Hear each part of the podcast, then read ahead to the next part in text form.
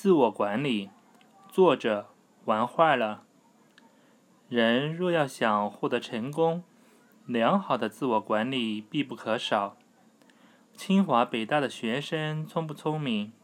答案是毫无疑问的。可是，当我们在忙于刷朋友圈、刷微信、打游戏、消磨时光的时候，他们在干什么呢？他们还在加班加点的学习。聪明的人都这么努力，才能取得进步。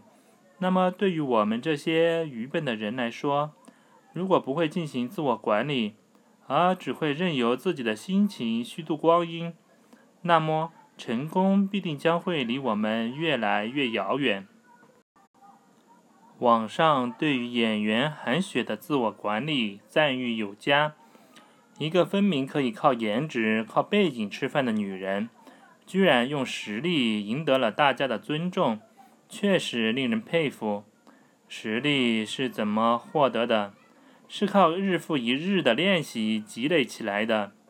聪明、漂亮、有背景的姑娘都能严格的对待自己，勤学苦练。我们又有什么资格偷懒耍贫呢？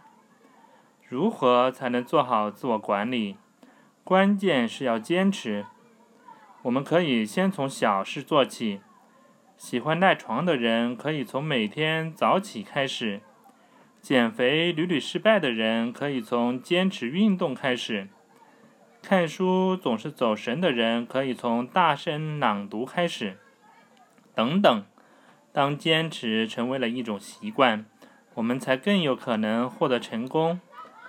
嘴上说说往往比较容易。但能否落到实处，才是对人执行力的考核。自我管理是一个简单而又漫长的过程。